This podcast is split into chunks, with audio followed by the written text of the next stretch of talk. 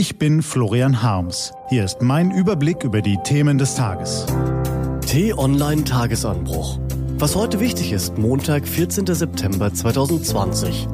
Die Demokratie fürchtet um den Verlierer der Wahl in NRW.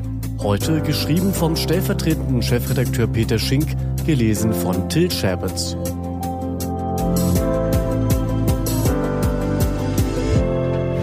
Was war? Ganz im Osten Russlands liegt die Region Chabarowsk.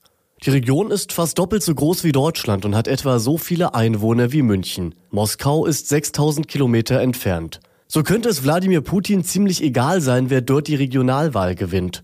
Doch das Gegenteil ist der Fall. Die Regionalwahl in Chabarowsk gilt als Stimmungstest, denn die Region ist eines der Epizentren der Unzufriedenheit im Land. Angefangen hat alles 2018, als der Geschäftsmann Sergei Fugal bei der Gouverneurswahl gegen den Kandidaten von Putins Partei gewann. Er selbst hatte kaum damit gerechnet, doch die Menschen hatten ihn vor allem gewählt, um nicht Putins Partei wählen zu müssen.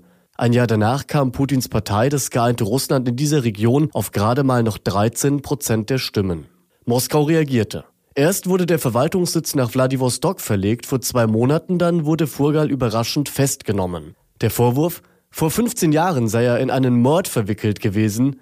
Dass dem so ist, schließen noch nicht einmal kremlkritische Medien aus, doch merkwürdigerweise interessieren sich die Behörden erst jetzt für den Fall.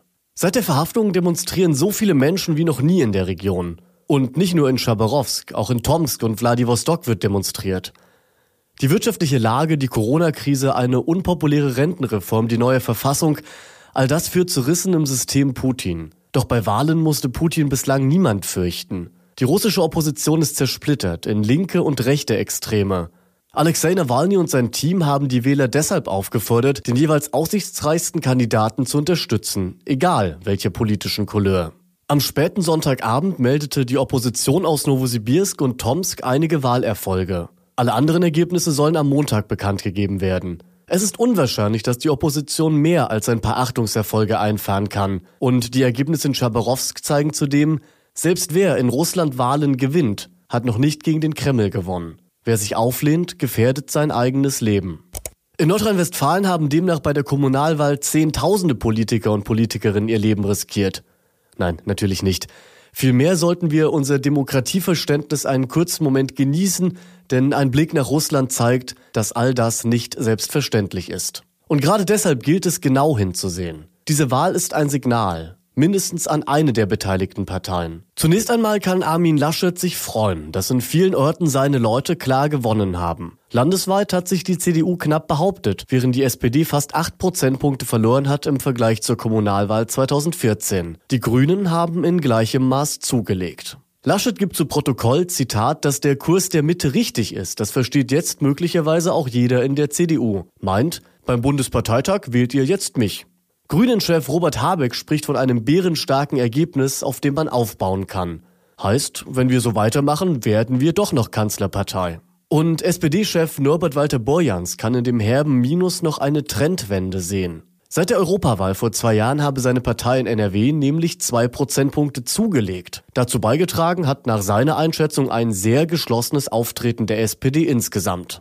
Heißt zwischen den Zeilen an die eigene Partei, wir siegen kommendes Jahr, wenn wir nur alle mit dem Kanzlerkandidaten und den Parteivorsitzenden an einem Strang ziehen. Alle ignorieren erst einmal, dass das Ergebnis vor allem eines der vielen lokal handelnden Politiker ist. Kommunalwahlen werden in der Fläche gewonnen, nicht in Berlin. Doch richtig ist natürlich auch, die Wahl in NRW bestätigt den bundespolitischen Langzeittrend. Die Grünen können sich als neue Volkspartei festsetzen und die SPD droht diesen Status zu verlieren. In einer mehr als 70 Jahre alten Bundesrepublik ist es per se nicht dramatisch, wenn sich langfristig etwas verschiebt. Doch eine zentrale Frage tut sich auf. Wer ist nach der SPD eigentlich die Stimme der kleinen Leute? Die Antwort? Jeder sucht sich da seine eigene Stimme. Die Sozialdemokratie als Institution hat ausgedient. Einige Politikwissenschaftler argumentieren, dass die großen Gerechtigkeitsfragen ausgefochten seien. In Deutschland wurde 2015 nach jahrelanger Diskussion der Mindestlohn eingeführt. Der SPD hat es keinen Zulauf gebracht. Und die Debatte um die Einführung der Vier-Tage-Woche hat gerade erst begonnen, ohne die SPD. Früher wären das Themen gewesen, da hätten Sozialdemokraten punkten können. Aber zum einen haben andere Parteien solche Themen heute schneller und authentischer besetzt, zum anderen drängen andere Fragen in den Vordergrund. Klima, Migration, Digitalisierung. Die SPD kann keines dieser Themen authentisch besetzen. Es bräuchte schon Fridays for Future Aktivisten oder Seenotretter an der Parteispitze, um die von Walter Borjans vermutete Trendwende Wirklichkeit werden zu lassen. Denn der politische Erfolg wird nicht nur getragen von denen, die Themen besetzen können, sondern von klugen, authentischen Köpfen. Nach ihnen sucht die SPD noch immer. Was steht an? Die T-Online-Redaktion blickt für Sie heute unter anderem auf diese Themen. In New York wollte Alexander Zverev sein erstes Grand Slam-Turnier gewinnen, doch um kurz vor halb drei deutscher Zeit hieß es aus der Traum. Die ersten beiden Sätze im Finale der US Open gewinnt Zverev noch, doch dann drei Sätze hintereinander verloren. In Berlin startet das Green Tech Festival. Ex-Formel 1-Star Nico Rosberg hat es geschafft, zu dem Nachhaltigkeitsevent Größen wie EU-Kommissionspräsidentin Ursula von der Leyen, den Musiker Sting und Google-CEO Sander Pichai auf die Bühne zu bringen.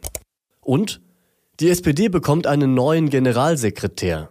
Parteichef Christian Lindner wird hoffen, dass der neue nicht nur frischen Wind ins Thomas Dehler Haus, sondern vor allem in die Umfragewerte der Partei bringt. Der neue Volker Wissing muss definieren, welche Antworten der Liberalismus auf die Fragen unserer Zeit hat. Diese und andere Nachrichten, Analysen, Interviews und Kolumnen gibt's den ganzen Tag auf t-online.de. Das war der T-Online-Tagesanbruch vom 14. September 2020, produziert vom Online-Radio- und Podcast-Anbieter Detektor FM. Den Tagesanbruch zum Hören gibt's auch in der Podcast-App Ihrer Wahl, kostenlos zum Abonnieren. Ich wünsche Ihnen einen frohen Tag.